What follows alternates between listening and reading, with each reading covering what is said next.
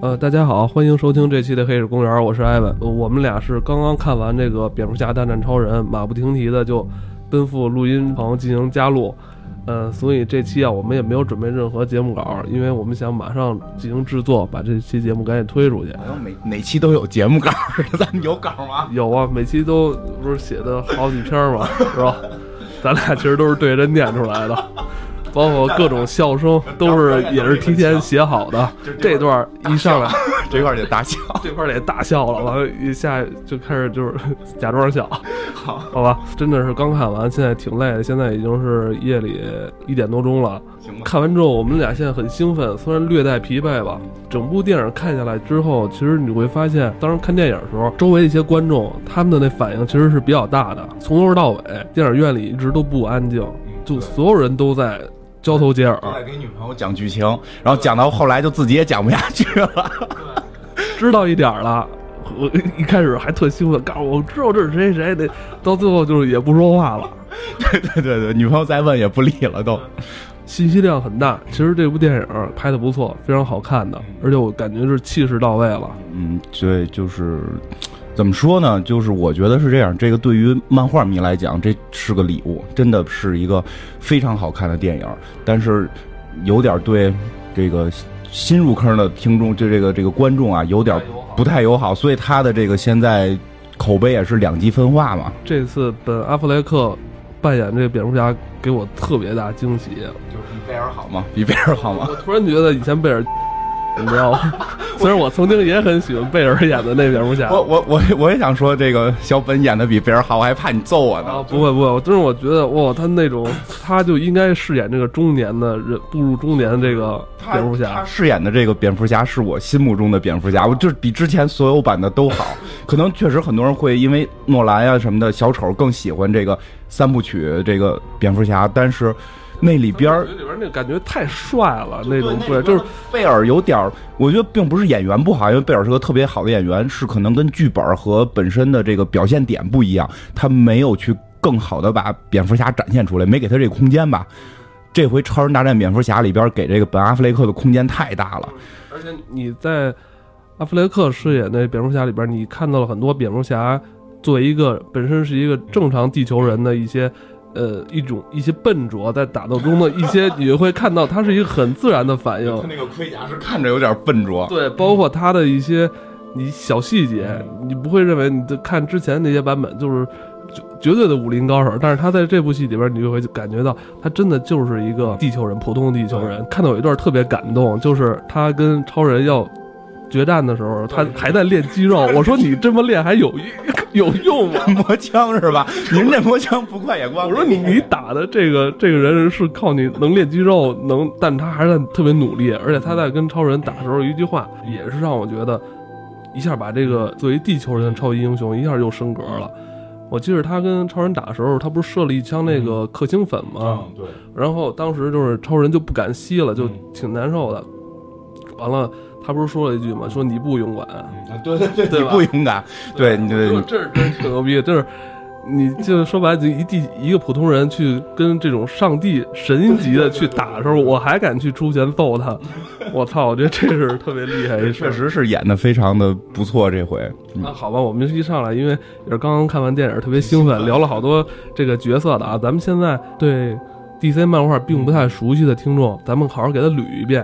好吧，从这个时间、人物、地点、适用起因、经过、结果，咱好好给他讲一讲。学语文学的还不错，嗯，对，其实这个，嗯，他是接着钢铁之躯来演的，说的是这个相当于超人的第二部嘛，对吧？所以他就是说，在钢铁之躯在之前的什么超人归来这些剧就就都作废了，也不是叫作废，就是跟他没有联系，所以只从钢铁之躯开始。钢铁之躯讲的是超人的一个成长经历，对吧？他最后的大 boss 就是面对的坏人是这个什么佐德将军嘛，是这个克星来 来来这个地球的一个这个外星的坏人，然后超人去跟他打，这个是超人的故事，就是第一部的故事梗概。咱们这部戏等于一上来接的就是就是以蝙蝠侠这个以这个这个布鲁斯韦恩的视角去看，在这场决斗当中是一个什么样的感受？其实我们在在看超人的时候，你看这场决斗，你脑海里想到的就是超人揍坏人，对吧？两边互相打，看着过瘾，大楼全炸。其实这点很上来，这点就是很，就表现的不错的是，突然以一个凡人的角度来去看待英雄的决战，对吧？我们之前那部看到就是互相眼睛发激光来回打，你想没想过这里边楼里边有人？对，对吧？其实我看到那个场景，我当时联想到的是什么呀？是九幺幺，就是这种大楼要要塌了，然后这个这个楼里边这些人，他们的这这个就是知道自己可能。要死掉了之后，这种恐惧，对吧？这个，呃，第一部里边其实也演到了，就是他们打的那个楼是布鲁斯韦恩的楼，就是那个韦恩企业的楼，所以这个，所以蝙蝠侠布鲁斯韦恩去去那块嘛，他有一个朋朋友，不是也是在这个楼上面，包括这个底下有这个保安，也都是他的，算是他的这种下属，也都是他的这种员工，员工跟他的可以说是朋友吧，就是也经常跟他说话，以这种眼神去看这种。两个外星人在打，你虽然觉得最后超人把一个坏人打败了，但真的是不是对老百姓的伤害太大了？我们平时看超这种超级英雄片，就看他们咣咣怼，想没想过旁边人？你你你你把旁边老百姓给给给给受给受到了这种波及。其实这一开始的这个立意还是挺挺有意思的，看的还挺感动。而且这个蝙蝠侠是个普通人，他不是说。你看复联里边那个美国队长还有点超能力呢，他去救老百姓，他还能耍个花儿跑得快。就蝙蝠侠什么也没有，也没有装甲，也没也没有车，他就是这个布斯韦恩的身份去救这些普通人。其实看的还是挺这个有意思吧？嗯，你是经常一直在看那 DC 漫画的，漫画里边有没有就是这段剧情啊？蝙蝠侠向超人开战。呃，就是之前咱们也聊过，其实有好多版，但现在看完下来，基本上它是按照了叫《黑暗骑士归来》这个漫画和《超人之死》这两个漫画合在一起去做的这个剧本的原创。嗯，这个是他整个的这么一个立叫立意也好，是怎么也好。呃，这个导演据说是漫画迷，还还原的非常的 非常的经典，就还原的会真的会让 DC 的漫画迷糊。有特别多的感触，这里边同时也要提到，它信息量太大，所以导致了很多用户看不太懂，是因为它里边还包含的漫画有《闪点》《闪点悖论》，然后《不义联盟》，然后呃这两个实际上是很关键的两个点，是导致了为什么超人跟蝙蝠侠要打，所以很多在网上会聊，就超人蝙蝠侠俩人有病吧？他们俩为什么要干架？这个蝙蝠侠是不是有妄想症？就迫害妄想症，然后这个超人也有话不好好说，对吧？那个你可以明明可以跟蝙蝠侠去沟通的，你怎么上来就怼人一下，对吧？会有这种讨论，所以要不然这样，咱们从头大概捋一下这里边的一些梗，然后如果没去看的，我觉得是这样，就是没去看的朋友，如果听了再去看，我觉得不太牵扯到剧透的问题。为什么呢？就是因为国外认知这些事儿都是你知道的，明白？国外认知都是你知道的，其实。其实他就是说，拍给在海外上映的时候，其实底下这些观众，其实有百分之七十八十都是以前看过漫画的，对对，甚至可能就是说他们小时候对就在看这些漫画，就知道是就知道是怎么回事。他们现在只是说把以前那个二次元的东西，现在搬成这个 对对对对，他电影去看编编一下，所以他们可能看会更顺一点。对，还据说还有一个是因为那个就是剪辑的问题，是为了保证他的那个。就是不是平常 R 级什么的，所以剪掉了一部分内容。据说导演会出一个三个小时长度的，据说啊，这我不确定。说那个版可能你会看着会更顺一点。嗯，其实，呃，刚才你说咱们从头捋，其实这个电影其实最后有一个点，是他在最后，就是最后大家不都认为超人死了吗？安葬他。最后，本阿弗雷克不是说了一句嘛？咱们跟神奇女侠说了，说咱们应该组成一个正义联盟。他把一下这个带出来了。对，中间有一段，神奇女侠她去解密文件吧，她看到了这些几个超级英雄，应该有闪电侠，是吧？有海神，是吧？还有一个叫钢骨，就是那个一个机器人钢骨，嗯。这个其实是埋下了一个伏笔。对他后边已经明确的说了，就是这些人都会单独出电影，然后最后会整合正义联盟，这个已经是确定的了，所以他肯定会有这个伏笔。故事故事大概我就因为咱们刚看完，我也不能说全都记得特别详细，我还没看第二遍。你是把明天票已经买好了吗？对，我肯定会看第二遍的。首先一上来蝙蝠侠父母这个梗，应该大家。大概我觉得能去看片儿，大概都知道。不过这蝙蝠侠父母也被评为最可怜的父母，只要蝙蝠侠一出现，他们俩得死一次，对吧？包括戈登氏都他们都死了一次，对吧？这个这个就是所以说他是蝙蝠侠从小是有这个父母双亡的这么一个经历，他从小所以他的这个世界观会不太一样。超人虽然说是。外星的这个父母，亲生父母死死了，但是他在地球上有一他这个养父母对他的这个养育，他还是从小还是相对有一个比较稳定的这么一个呃生活环境的，对吧？所以这个一开始是大概是讲的是蝙蝠侠的这个经历，因为。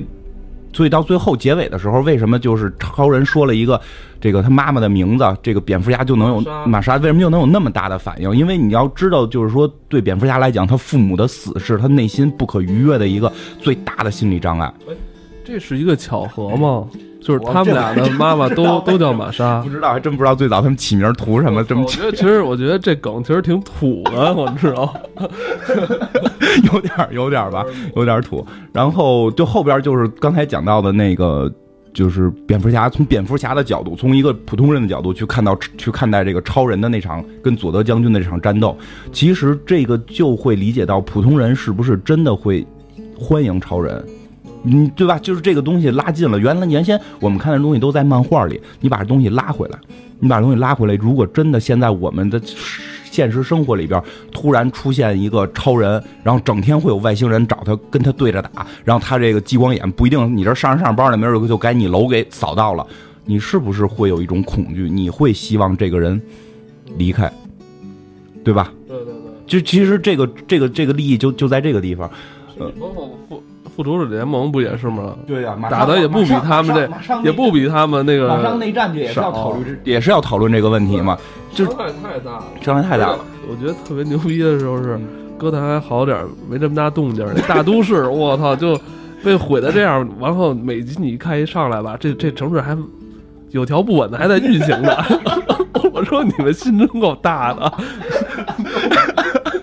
每次都是，你知道吗？这这就应该是有那种，就是那个专门为英雄扫尾的，就专门给重新盖楼的，快可以帮他们，是不是还可以帮他们消除记忆啊？黑衣人也是这这一系统的，记忆肯定是消除不了了，但确实这帮人心已经够大的了。因为原先的漫画都是这种心太大，对吧？就是普通普通人的心太大了，所以这个电影就是会有意思的一点，就是 以普通人角度来去看待超人到底是个。什么样的人在我们的身边存在？你是否会恐惧他，对吧？其实再接下来就是这个 Lex Luthor 这个形象。其实这个形象吧，跟我预想的还不太一样，我觉得过于疯癫了。你觉不觉得他有点过过于的疯癫？但是呢，相对好一点的是什么？他总比之前的那个些版的 Lex Luthor 要强。之前那些版的这个 Luthor，你感觉是个傻帽。嗯，我记得凯文史派西演过你，反正我怎么看我都觉得他演的是个缺心眼的人，就就是你他其实是是这样，他过去这个角色吧，他有点受那个以前老漫画，包括八十年代九十年代那个老一批的那个超级英雄电影所影响，就是你跟你就像你最早看那企鹅人那形象似的，企鹅人也是个跟跟现在你看这企鹅人形象就不一样，我觉得咱们还是受影响。对，就是其实这个 loser 这个这个 loser 这个 Lex loser 这个形象，说实话，这些年一直在洗白。哦，这些年在漫画里边一直在把这个人物洗白。他在漫画里是现在是怎么变成一个慈善家了吗？真真慈还是还是说是超人的反面？但是超人就是开始如果变坏的情况下，可能有有一半是这个正义联盟去解决这个问题，另外一半都是这个 loser 站出来去解决。是不是这个 loser 的设定有点像蝙蝠侠跟小丑的这种关系啊？有吗？对对是，就是差不多，就是 loser 相当于这个超人里边的小丑，是他一个最难去逾越的。包括像我们看那个美剧里边的超人前传，Lex Luthor 作为他童年的朋友，还是就是明白这个两个人是相相伴的。为什么呢？这个 loser 他不是像这个呃一般的罪犯，我要去。抢个银行，我要去弄点钱，因为他设定本身就有钱了。就确实很多美漫早期设定实际特别奇怪，然后他们的目的就是抢银行，然后那个对吧？然后你为了抢银行，你可能花几百万造了一个特别特别特别厉害的设备，你有这设备你卖去不好吗？你为什么要抢银行？其实这种设定早期嘛会有一些怪。Loser Lex 这个形象就脱离了这个设定，他 CEO 就本身很有钱，然后呢他又特别的聪明，他是地球上最聪明的人。他现在他只是要考虑一个问题，就是超人这个人物形，这个这个人存在会不会成为神？他会不会成为独裁者？咱们在这个电影里边，他会提到一些细节啊，他提到了他父亲是东德人。对对对，呃，他小时候印象特别深的就是每周末要拿着花儿向那些领导人去挥舞鲜花，是吧？首先，首先他们修正主义，这个他们是修正主义，这个我我国六十年代就认准了他们都是坏人。这些修正主义确实是有这种问题，他搞这种个人独裁啊什么的，他就是会把一个人人推到极致，成为神。所以在 Loser 这个 Lex Loser 的内心深处，对于这种集权力量是恐惧的。他会考虑超人会不会成为这种集权的象征，他考虑的是这个问题。那谁来去审判他？其实片儿里边也会不停的就铺垫，就是说超人进不进法院这个问题，不也有一些老百姓会说吗？说的，你你们有什么办法制裁他？对吧？你们有什么办法制裁他？其实蝙蝠侠也在考虑这个问题，你有什么办法能制裁这么一个神？我们的生活中出现了一个真的神，你恐惧不恐惧？可能有些人会崇拜，但是有些人就会恐惧。那 loser 的手法有点坏，就是他是不择手段，就就超人确实他是在里边是善良的，对吧？他人是善良的，但 loser 会考虑，如果他不善良了怎么办？我就逼你不善良，我要我要从我要我要从问题上先把你暴露，就是你有不善良的时候，因为没有东西能克制你，所以他就设了各种的套，让超人就去体现超人变坏嘛，对吧？就就是包括那个就是在那个呃路易斯莱恩的那个被被什么这种恐怖分子抓的，这不是都他设的一个套吗？这就是他的目的。所以 loser 这个形象在这里边，我觉得比之前的好，就是他是有思想的，而且最最后咱们再讲结尾，他实际上是一个，我觉得他现在已经是一个先这个先哲这么这么一个圣贤的这么一个状态，在这个片里会出现了。哎，你说为什么后来那个？本阿弗雷克没有把那个蝙蝠的那个烙印没有烙在身上，完烙在墙上了，那是有什么深层含义吗？我觉得是这样，就是 loser 是是圣贤了，已经，他他不是一个简单的反派，在最后结尾他会说到什么，他们要来了什么等等，说天这个真正的恶魔不是来自于地下的炼狱地狱，而是来自于天堂天国，就是来自于天上，这个是要引到后边正义联盟。正义联盟里边一定会出现一个大 boss，应该叫达克赛德。是实际上你明白，他现在已经是有预言了，就是他去预言这件事儿了。一会儿咱们再具体会讲到是达克赛德在这个片子里边这种隐性的出现，出现了好几次。嗯，明白。所以现在这个 loser 的形象，如果我们只是把它简单的看作一个傻帽反一号，然后就是就是缺心眼儿，然后就是要非要跟超人干，就太弱了。对于漫画迷来讲，会明白他已经开始在预言了。而且包括在漫画里边，这个人后来就是当超人如果变坏或者如果独裁，他都是站出来力挽狂澜的一个人。他最后的所有的目的不是为了欺负老百姓，而且他的犯案从来不欺负老百姓，就是要干超人，就是在意识形态上把这把神给打败，而且要证明人类。其实后来看到后来很有意思的是，最终超人还经常会就是跟他就是说会棋逢对手吧，就能打的差不多，就可以证明了人类怎么打呀。蝙蝠侠都穿着穿着那么厚，他有装甲，他有装甲，到后期他有装甲，他也是氪星石，然后他也有各种的阴谋手段，然后各种的聪明才智，特别特别聪明。然后包括这个毁灭日不是他放出来的吗？就就证明了什么？就是人类的智慧还是可以跟超人抗衡的。要不然你想，人类天天的被虐，然后等一个神仙来救你，不会恐惧吗？所以这个形象其实没有完全的百分之百的负面。那你刚才说到毁灭日了，其实。咱们看电影的时候，就是身边的好多那个年轻的观观众，我没事出现的时候说了一句：“哇，大怪物终于出现了。”对，因为开始感觉超人蝙蝠侠没打通，哎呦，这就结尾了吗？这就结束？太无聊了！这不是叫超人大战蝙蝠侠吗？我操这就要结束，太恐怖哦！终于来大怪物了。介绍一下这个 Doomsday，对，毁灭日。哎，不过他这里边翻译的叫什么？终结日还是叫什么？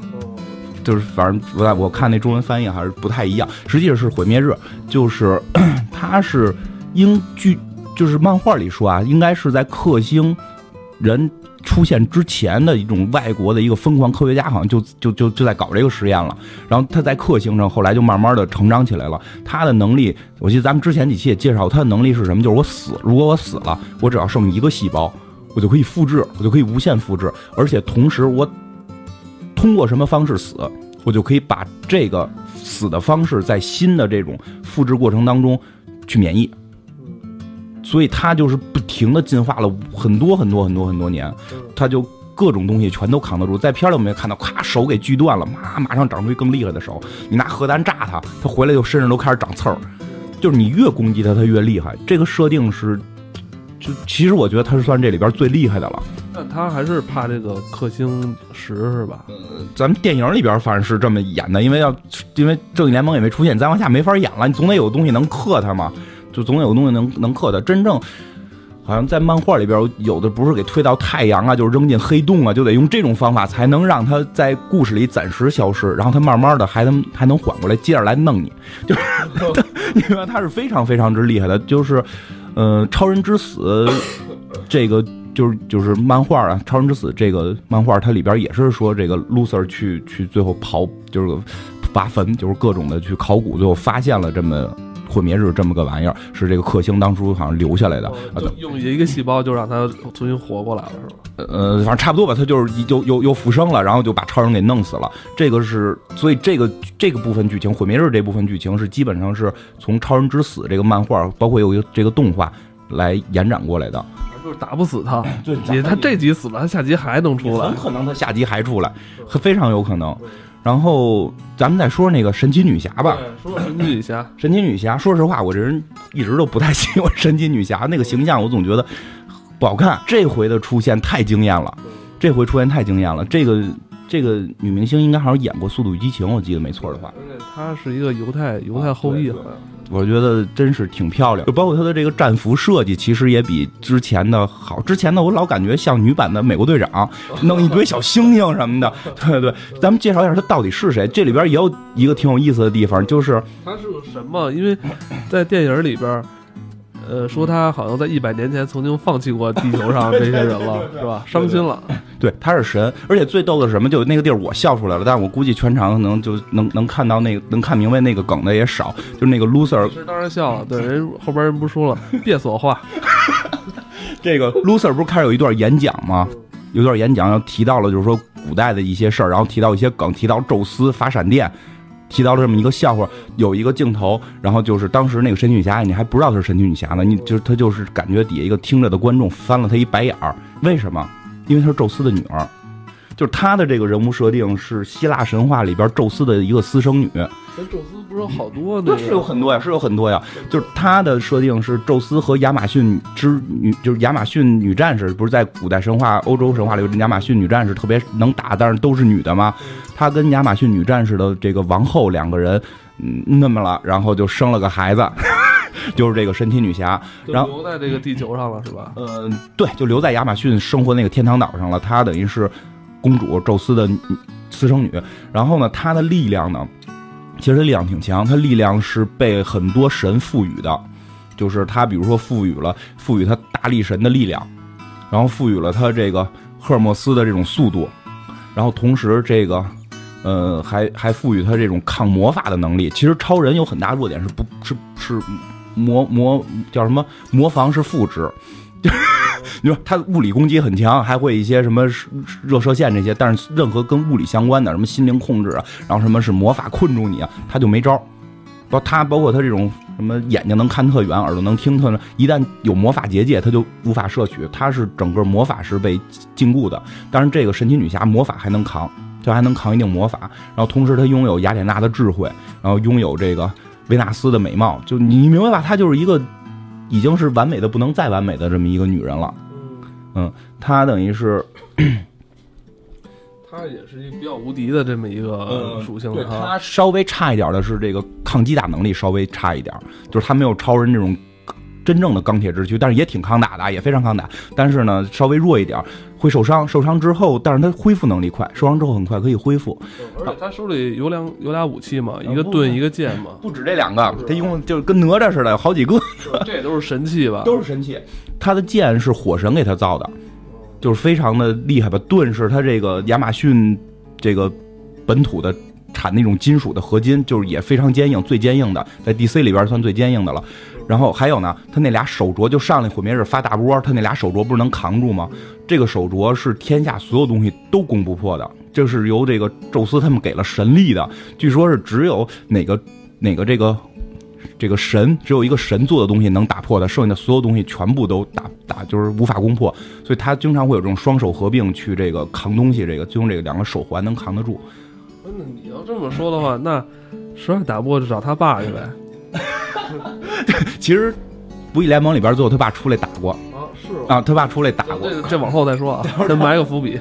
然后他还有一个武器，就是最后捆毁灭日。毁灭日最后死的时候，不是他捆着毁灭日？我一看那，我想起《西游记》了，捆仙绳，捆仙绳。那个平顶山金角银角的那个九尾狐狸姥姥孔先生。这个绳子是什么？真实套索，也是神仙给的。这个绳子是套住人之后，这个人就必须说实话，而且呢是不能够去挣脱。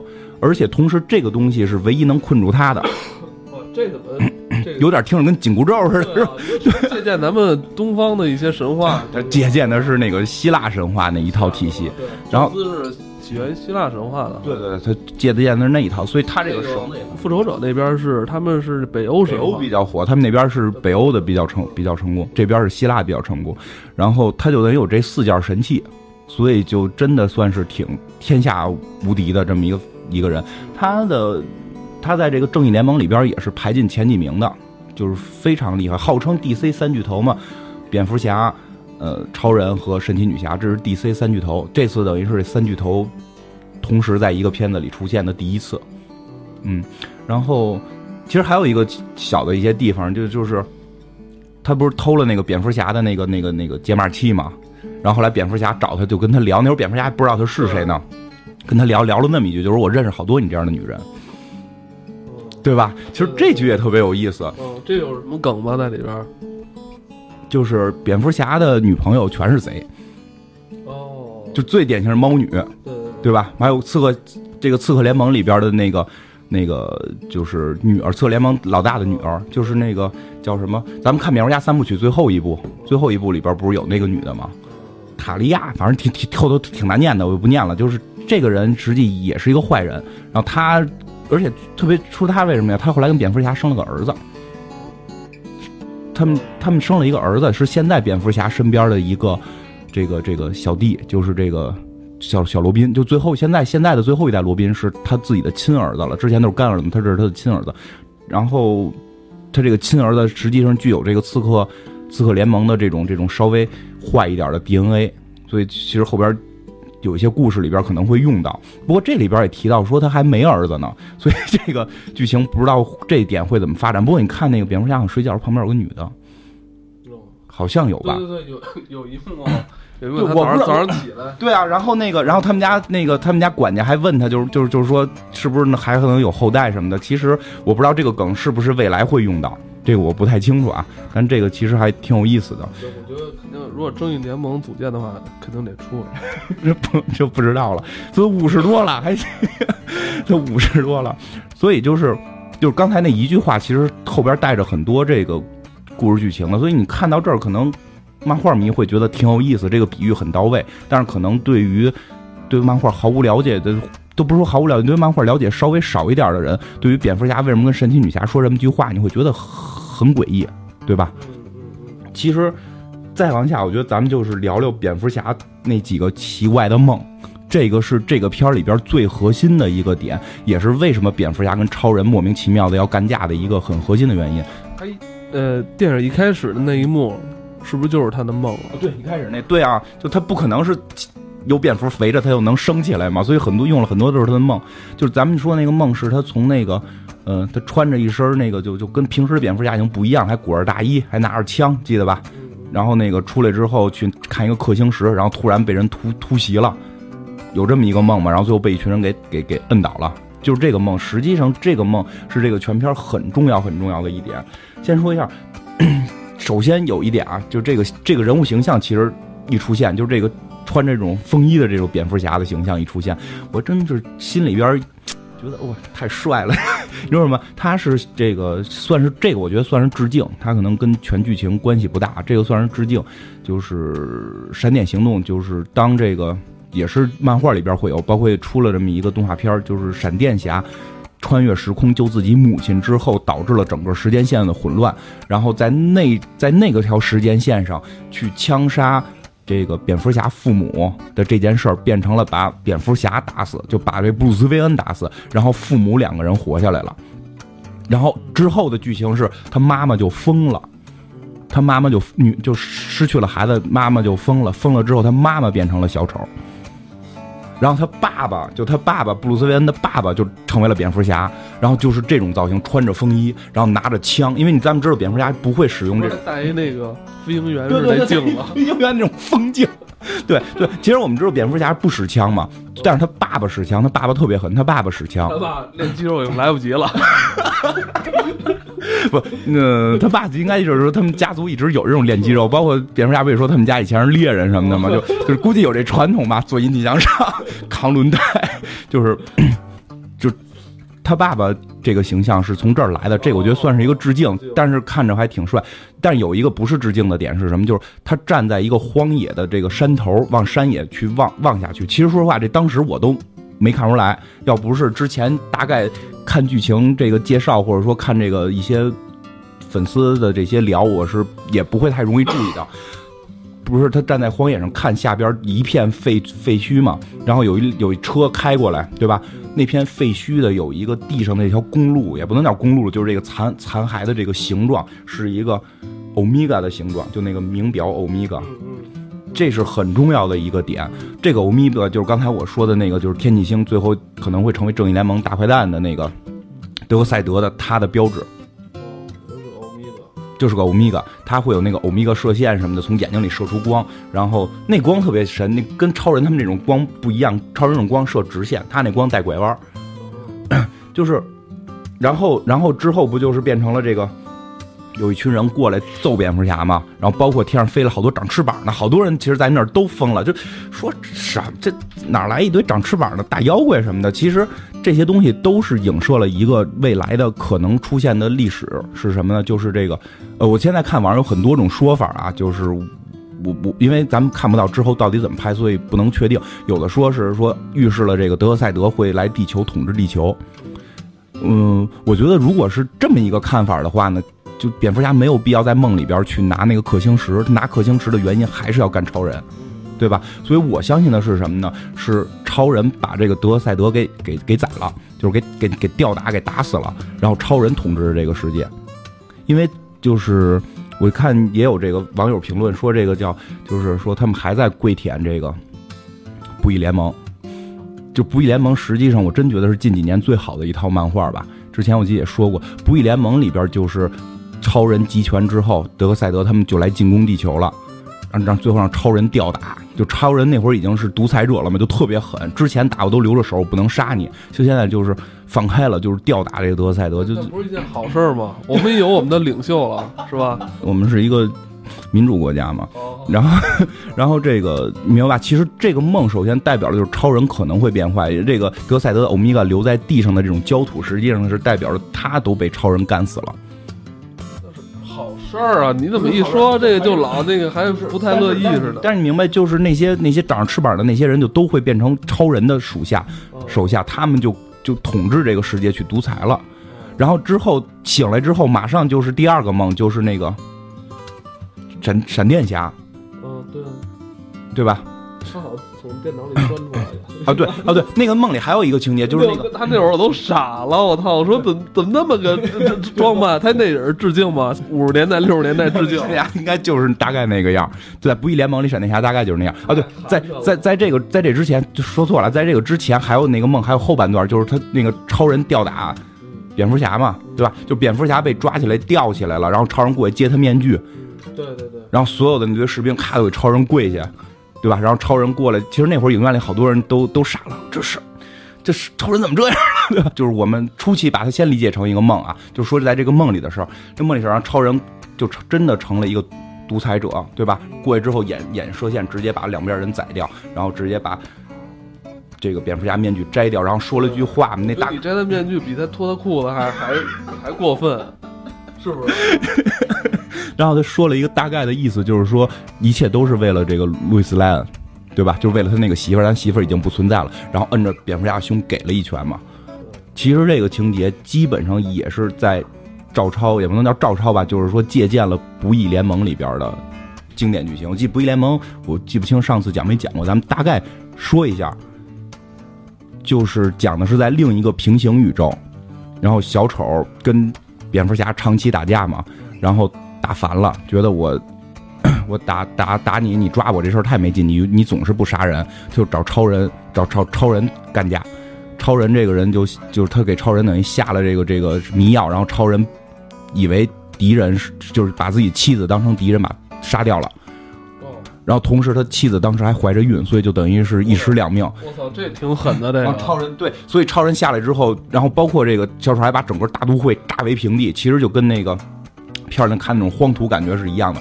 超人就彻底崩溃，然后就质问蝙蝠侠，就是你天天抓小丑，你成功了吗？你为什么不宰了他？如果你宰了他，一个城市的人口就都可以不死，我的妻子、我的孩子也可以不死。这一切都是为了这个。这是漫画《不义联盟》对《不义联盟》的情节，就是这一切都是为了路易斯莱恩。然后这个最后他又就是在蝙蝠侠审小丑的那个过程当中，超人就出现了，质问完之后一拳就打到小丑身上，给小丑就是穿心打死了，就超人杀人。其实这个桥段明显的就是在讲《不义联盟》的故事。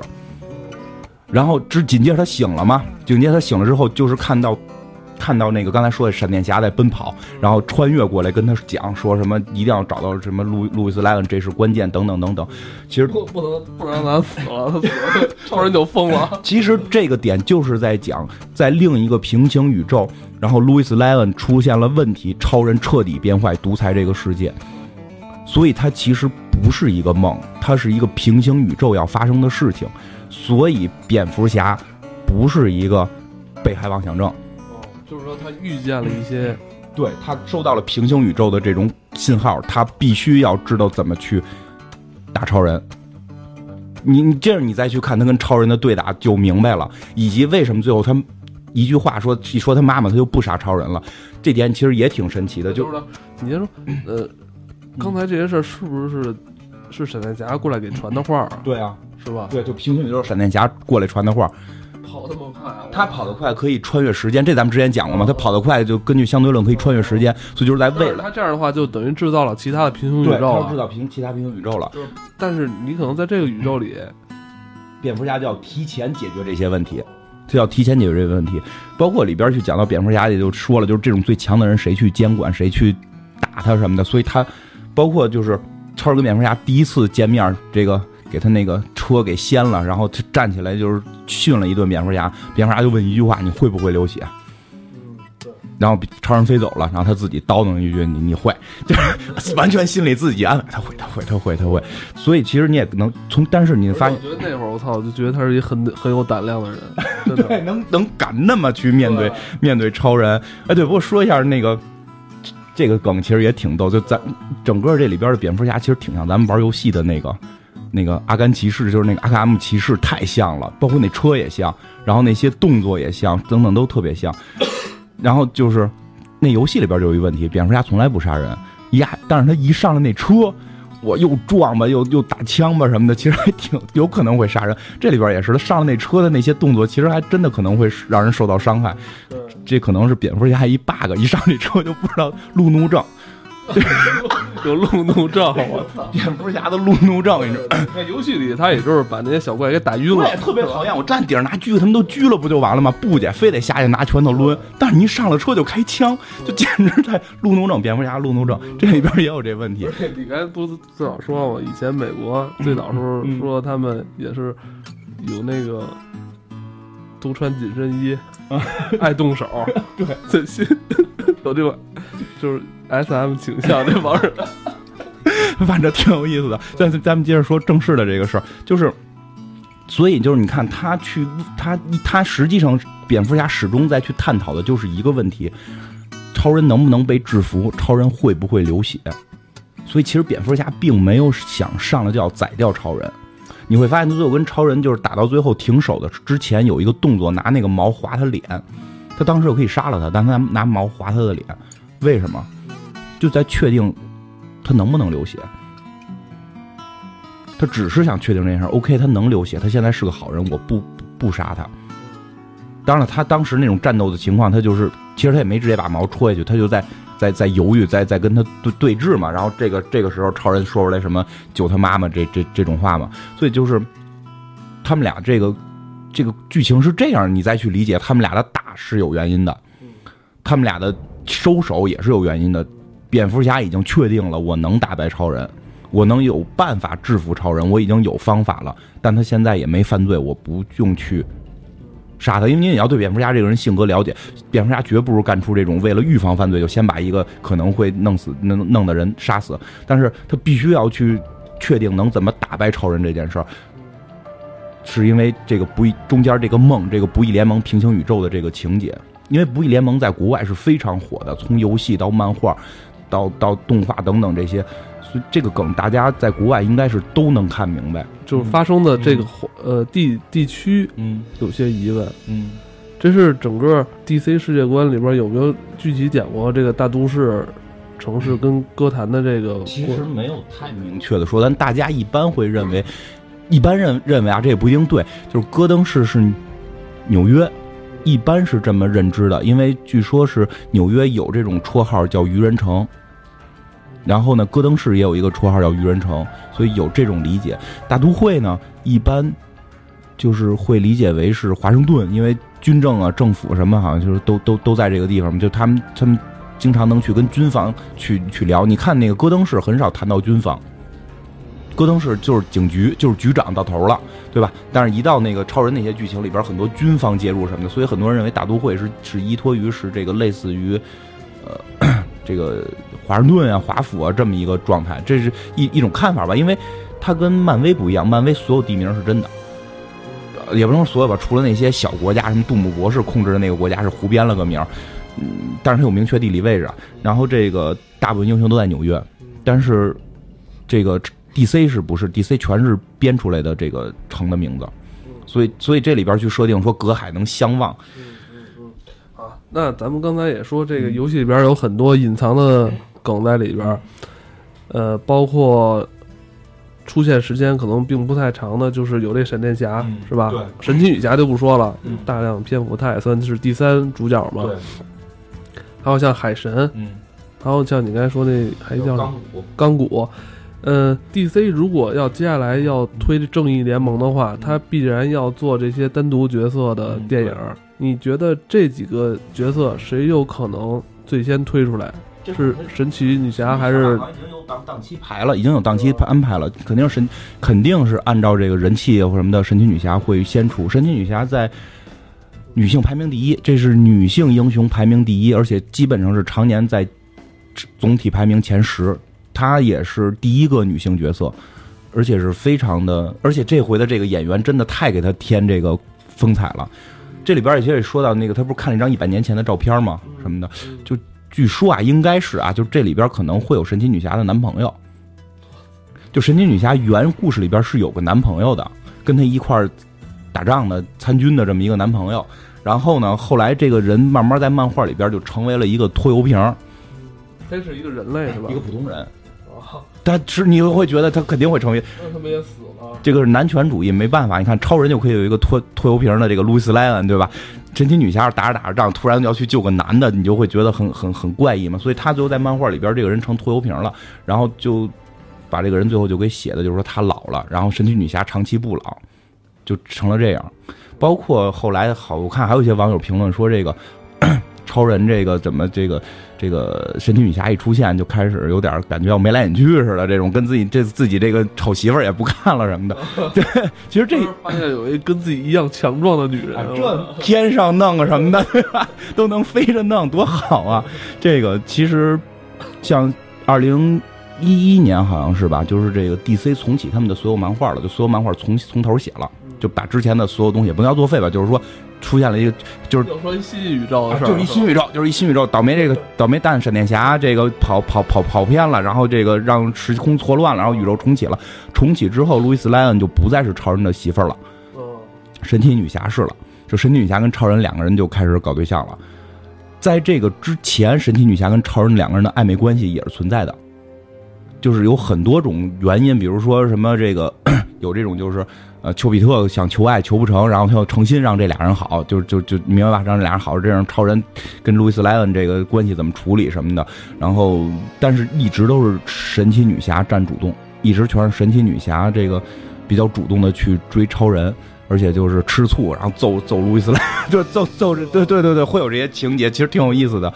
嗯，但是神奇女侠其实从很多甭甭管不管是刚才提到的不义联盟，还是说后头什么闪点悖论里边，神奇女侠的人物形象其实也常年是有一些黑化的。对，有一些黑化，比如说不义联盟里边，他就是超人的帮凶。就超人独裁统治，他是超人的帮凶。路易斯莱恩死了，他觉得自己就该是王后了。就你明白吧？就是超人的这个什么，两个人手拉手飞在太空当中，就就有有这些情节，然后帮着超人去统治。但是他人还是善良的，你明白吧？他人还是善良的，后来也会去去去去思考这些事儿是不是做过了，但他依然认为正义的独裁是对的。最后特逗的一情节，刚才说到他爸爸是宙斯嘛，最后就是有人挑事儿，然后给他爸爸找来了，让他爸爸揍超人，揍的哐哐的，然后。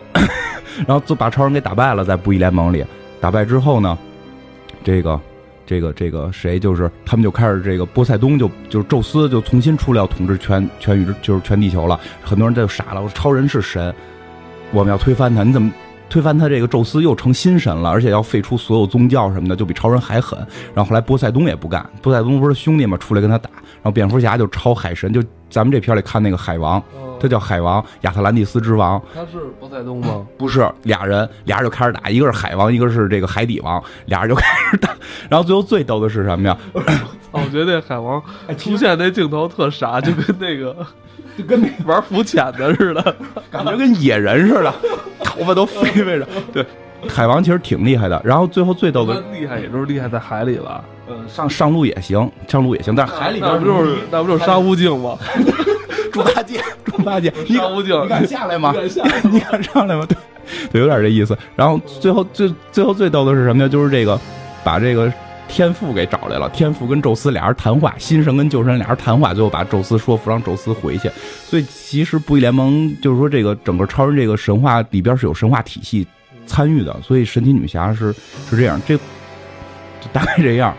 嗯，而且我看好像本阿弗莱克的这档期应该是，呃，今年年底 X 特遣队应该也会有他吧？对对对，X 特遣队会有他，包括正义联盟，呃，一七年的正义联盟上，以及接下来的蝙蝠侠的重启的项目，嗯，不知道会不会好像都都。都应该是他了，就是他可能可能接下来几年咱们看到就是这么一个硬汉形象，这么一个中年的，对对对对，是吧？一个中年的这个。本哈雷克之前演的是那个什么夜魔侠嘛，演过演过一次夜魔侠，演的挺失败的嘛，演挺失败。后来后来他要演蝙蝠侠，很多人就骂他嘛，就说你还是演夜魔侠可能更合适。但是没想到这回演的真不错。包括说你就说到蝙蝠侠这个中年形象，也有一个梗，其实这之前节目里边也介绍过。呃，对，我刚想起来，操，刚才忘了，刚才又刚才跟。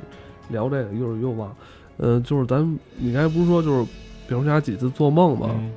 对，有一个梦我印象挺深的，他去看他爸他妈那墓的时候，啊，里边出大妖怪，流血，完了出一只大蝙蝠是吧？是怎么回事？那个有没有寓意？这个现在是不是大蝙蝠不确定，但我感知是大蝙蝠，因为他有一个敌人是个大蝙蝠，就是本身蝙蝠侠有一个敌人是。蝙蝠人，蝙蝠精，蝙蝠精，我忘了名字怎么怎么翻的了。就是蝙蝠侠有敌人是蝙蝠人，很怪吧？就是这个蝠形的，就蝙蝠形的一个人，是有这么一个，就是有一个科学家，然后他研究这种生物，然后自己感染了，他变成了一只大型的蝙蝠，然后蝙蝠侠会去就是把他抓住，然后给他打针，有可能是这个人物，有可能是，但我们现在不确定，因为觉得这个人物出现有点怪。嗯，这是不是就就是因为他是蝙蝠啊，所以蝙蝠对蝙蝠这个有点有点就是生拉硬凑那种感觉。对对，就是我不太容易，就是除非是说未来的蝙蝠侠里边会跟他打，这是有可能的啊，这是有可能是一个敌人还很厉害。但是跟这个整个剧情的推进或者对于蝙蝠侠形象塑造，我觉得没什么多大用。对，没有那么大用，也可能是看的还是少，没 没领会到。但说一个能领会到的，就是这之前我记得也提过，就是那个衣服，罗宾的衣服。哦，对他罗宾的衣服他还一直留着呢哈，对，是被小丑写的吗？对对，那个是被小丑就是写在那个身上的，哎，我记得咱俩在看花絮的时候，就有。有一幕是好像是罗宾死在那儿下水道里，有吗？我记得好像罗宾死在下水道里面是穿着那身被小丑写的衣服吧？你看的是片就是预告片是吗？啊，我但后来是吗？我还是我他妈也做梦了。你可能也做梦了吧？但这衣服是出现了，这衣服确实是在正片里边出现了，就是这个是二代罗宾。之前咱们不是讲过吗？一代罗宾后来升级为夜翼了吗？二代罗宾叫这个，呃，杰森杰森托德。这这有时候念外国名我老念不太顺，叫杰森托德。他是被小丑抓住了，然后那个就手脚都捆住，然后拿棍子给绑死了，就死的非常惨。但这个人物据说是当时投票投死的，就是那个让，就是觉得这形象后来越做越没劲，越做越没劲。一代那个罗宾的形象太成功，然后二代这个感觉差点意思，然后后来。后来这个让漫画漫迷投票，他死不死？最后结果是险胜死了，就给投死了。所以在故事里边呢，咱们故事里边就是说他的这个干儿子，因为他明白吧？他是本来是个小孩儿，这个这个这个二代罗宾是个小孩儿，然后因为他去去这个去行侠仗义，然后被大坏蛋抓住打死，其实对蝙蝠侠的影响很大。他这么做是不是不对？他这么做是不是不对？他他会考虑这个问题，包括他就会意志消沉，变然后变得更残忍。对，就所以这个戏服的出现，就是这个这个衣服的出现是是在对蝙蝠侠的形象是有帮助的，就是对塑造蝙蝠侠为什么现在能拿这个烙铁烙人了，能下手这么狠了，为什么非要跟超人干干架这种性格，实际上是有帮助塑造的。但是就是说一下，这个第二代罗宾实际后来复活了，他应该是通过那个，如果大家看。绿箭侠里边好像应该会提到，包括现在那个《明日传奇》那个美剧里边会提到，就是就是有一个就是刺客联盟的人死了，会进一个池子，会给他复活。就这人好像我记得没错的话是进这个池子复活的，但是进这池子复活之后会有一个问题，就是会丧失理性，就是他会变得更残忍，更具有嗜杀性。所以这个二代罗宾后来就变成了一个有点像坏人的角色，叫红头罩。就是你你你记得那个那个。戈登市里边有一集，就是一帮罪犯捡了个破破红帽子，抽了风飞往脑袋人戴，结果谁戴谁觉得自己就是老大了，然后最后那帽子就扔掉了，路边小孩捡起来又什么什么等等，就这个帽子的这个组织一直是流传下来的，最后是流传到了二代罗宾的手里，二代罗宾成了这个组织的头，类似这么一个剧情吧。那个具体的，红头罩不是说 这其实就是一心理作用，对对对，但是但是后来就是就是，但戈登市那个红头罩影射的就是这件事儿，这个具体的这个剧情。可能各个的这个这个，因为它老重启，每个版本可能也有不太一样。咱们再既然说到这，就再说说另外那个三代罗宾和最后一代罗宾。三代罗宾实际上说后来变成红罗宾了，然后什么就是就等于也是毕业了嘛。但是有一个说法其实挺逗的，我是看的一个呃未来的蝙蝠侠是什么，就是就就是讲这个这个这个罗宾三代罗宾最后被小丑抓住了。如果没记错的啊，应该是这样：这个罗宾最后被小丑抓住之后没杀。然后呢，就是他跟那个就是小丑，就是自杀小队里会出现那个哈利奎恩，两个人把他当孩子养，但不是说真的过日子，就是就就假装是孩子，就就就就这么弄。结果这个人实际被小丑后来毒化了，就最后好像变成就是在一个平行宇宙，未来很久很久之后，这个蝙蝠侠再出现的时候，那个人是小丑，就小丑已经死了，但突然又一个新小丑出现，那个小丑是三代罗宾。就是另一个平行宇宙，然后最后这代罗宾就是他现在这代，就是他亲儿子。他亲儿子本身是他的一个等于死敌的这个刺客联盟老大的女儿，然后跟他生了之后呢，本身刺客联盟是想让蝙蝠侠继承大统，成为这个刺客联盟老大。蝙蝠侠正义嘛，不干这件事儿嘛。然后呢，他这个。到后来，这个这个他女儿跟蝙蝠侠好了之后，生完孩子，正想让这个孩子继承这个刺客联盟老大的地位。蝙蝠侠最后把这孩子搁到身边，作为四代罗宾去培养他。但是在不义联盟这里边，这个人最后跳反，跟蝙蝠侠对着干，把一代罗宾宰了。就也可以说是失手，但确实他杀了，把一代罗宾杀了。然后呢，就一直站在超人那边要打蝙蝠侠。干嘛呀？他不是亲儿子吗？对呀，他就认为蝙蝠侠不对，然后等等等等。现在这个漫画还在连载啊，就我最新看的一篇就是猫女就跟他讨论，你到底是怕你爸打不过，还是你就仇恨你爸？就是就，但是他确实故事里边一直是站在超人那边，就是因为他有很强的反叛心理。就这美代罗宾还不太一样，其实我觉得聊了这些，应该你再去看这个片儿，就会觉得能大概理解为什么蝙蝠侠变狠了，为什么他非要跟超人干，对吧？然后那个 Lex Luthor 为什么就是就也非要抽了风的去打超人，以至于最后他说的这个谁到底是谁要来了？那今年 DC 下半年还一部重量级的电影《X 特遣队》，对啊，好多地儿翻译好像香港那边翻译叫《自杀小队》是吧？对，自杀小队听着比较帅一点吧。今年 DC 开始发力了，一年推出两部这么重重量级的，是吧？其实你发现真正称之为重量级的，还就是蝙蝠侠，对吧？这超人大战蝙蝠侠说半天是超人续集，一上来讲蝙蝠侠，结尾最后也是蝙蝠侠，对吧？其实还是蝙蝠侠是主要形象。特遣队其实也这样，你开始叫自杀小队，这些特遣队也好，哈利奎恩再强劲，最后出来的还是老爷收拾残局，还得是蝙蝠侠出来。所以，但是特遣队会比较有意思的是，小丑出现了。应该是最新一代第十二代小丑了。第十二代吗？你数了是吗？反正这个，其实刚才讲了那几代罗宾，你会发现，不管平行宇宙的还是主宇宙的，除了一代罗宾这个相对好一点，这二代、三代这两代罗宾给蝙蝠侠造成很大心理阴影的，都是跟小丑相关。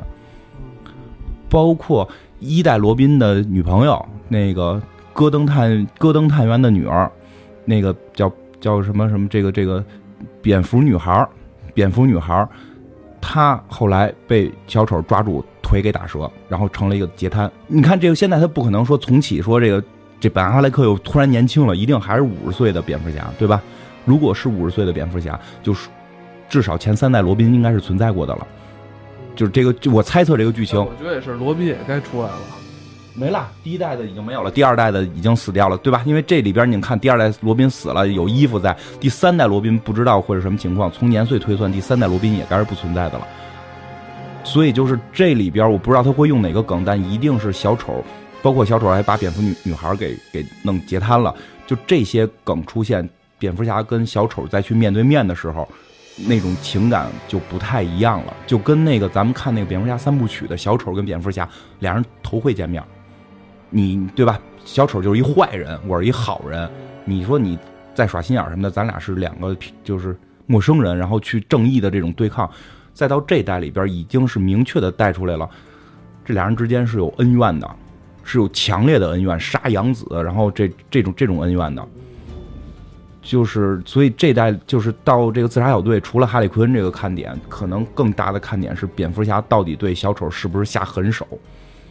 我我觉得啊，我猜测啊，包括其实这个超人大蝙蝠侠里里边这个正义联盟的影射也，虽然他没有出现小丑，但正义联盟这个梦境的平行宇宙梦境的影射，明显就是小丑的那个情节，所以小丑可能会在后边是一个非常重要的这么一个点吧。哎，那你觉得？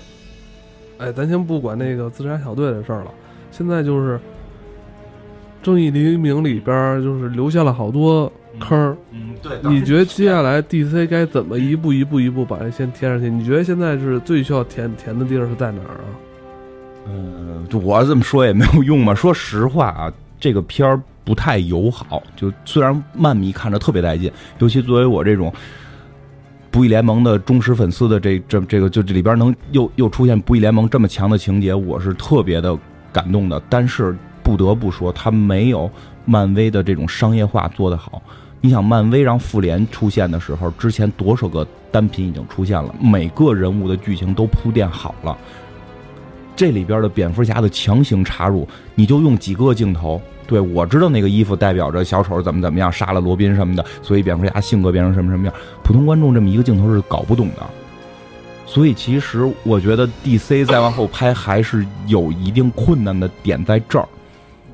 而且他们一上来就说一个特别意识形态的对，话题，特别大。这个所以大部分观众看完觉得就是超人蝙蝠侠俩人吃饱撑的干了一架，一个被害妄想症和一个小男孩俩人怼了一架，然后打完了就是去尤其救他妈的时候还说呢，那个我我是超人朋友。你们俩刚怼完，你刚要宰人家，然后你去了，你就说你是人朋友，多诡异啊！所以这些东西其实是需要铺垫的，但现在都没铺垫，对吧？其实我觉得，我不知道自家小队会拍成什么样。虽然我觉得自家小队单品来看，应该是还是非常不错的。小丑我，觉得他妈自家小队出来完之后，坑可能也会更多。对啊现在现在好歹还是这帮好人里边跟相互干仗。我操，那帮坏人一出来，我就我是希望蝙蝠侠尽快的重启，然后把蝙蝠侠这条线给补平了。补平了，你才能再去演别的。我记得之前咱们也聊过，就不义联盟这个这个正义联盟啊，就是这个正义联盟再往后演有一些大的情节，这回可以看出来了，这个这个什么德赛德这个东西一定会出现，先跟他干一架，就再往后演这个。我之前也说过，就蝙蝠侠收集了所有人的这个这个弱点，其实这里边已经初见端倪了，他就是在收集这个超人的这个弱点，收集氪星石，去要要解要制定一个打败超人的计划。蝙蝠侠一定要去制定打败每一个人的计划。但是如果你没有那么多对于蝙蝠侠这个人物形象的铺垫，你就会觉得蝙蝠侠是个神经病，他就是个被害妄想症，对吧？所以我觉得其实 DC 当务之急在推什么那些什么神奇女侠呀、什么闪电侠这些单品的时候，最好想法回过头来把蝙蝠侠这个形象补全了。这个形象现在对于普通观众太缺失了。这个形象，大家说实话，就是说，对超级英雄电影感兴趣的人，对于他的形象还是停留在贝尔的那个年代，还是那个蝙蝠侠。那个蝙蝠侠，你明显感觉跟本跟本本跟本阿弗莱克演的这个不被害妄想症是不一样的。但是你对于这个形象补全，你就会明白蝙蝠侠，你就会懂他，因为这个形象太有魅力了。但现在直接扔出来，会让观众觉得一头雾水。那，那还有那个咱一开始提到的 loser 呢？头发已经刮掉了嘛，因为因为他的正式形象里边是没头发的，就初期是有头发，后来就一直是个大秃瓢嘛。嗯，说实话呢，如果是作为第一集这个人物出现神神叨叨，我能理解，就是他表现这种中二病嘛，因为他确实很聪明，没有什么太强法律意识，就是这种这种网民吧，我觉得他可以代表网民，反正代表网民，网民这这词儿太好了。就可以骂嘛，可以随便骂嘛，干死日本人，干对吧？干死干那收收复什么那个那叫哪儿？菲律宾对吧？就就干嘛，就是就是他有点代表这种愤青的这个态度。其实他跟蝙蝠侠的根儿是一样的，但蝙蝠侠是一个成熟男人，他是成熟男人，他会考虑到全方位的问题。这个这个 Lex Luthor 就就是就是一疯子。但是他的根源是一样的，就是这种外星人的神的存在，是不是那种？我希望这个人再往后能成熟一点，成熟点，因为因为你知道，在漫画里边，这个人说的每句话几乎都像哲理一样，他是代表了人类的最高智慧，包括像红色之子里边，最后他是力挽狂澜，然后让资本主义的民主社会打败了修正主义，力挽狂澜。嗯，就是这样。然后那个不义联盟里边，他一直在超人那边做卧底，就是他。非常有远见，非常什么？其实现在这个人的远见已经看出来了，这种先知性都已经看出来了。但是他现在太疯癫，我希望就是在之后的剧情里边，头发头发也剃了嘛，监狱也蹲了嘛，是不是能够成熟一点？因为他现在演的人比较年轻嘛，就是他演是一个年轻的莱斯卢瑟，他是不是也能够到三演到从监狱里出来，稍微懂点事儿，然后他真的能成为一个先哲的状态？其实我是希望看到这个，我是希望看到这个。咱们今天节目也是快快到也快到尾声了，现在我们睡觉了。这个 我们这一录就录了差不多半宿，马上要到愚人节了。其实之前我们做了一档关于愚人节五大科学玩笑的一期节目，希望大家可以帮我们转发转发。赶这个热点，咱们营销一下自己是吧？咱们这期就先聊到这儿，好吧？嗯，好，早安啊。早安，拜拜。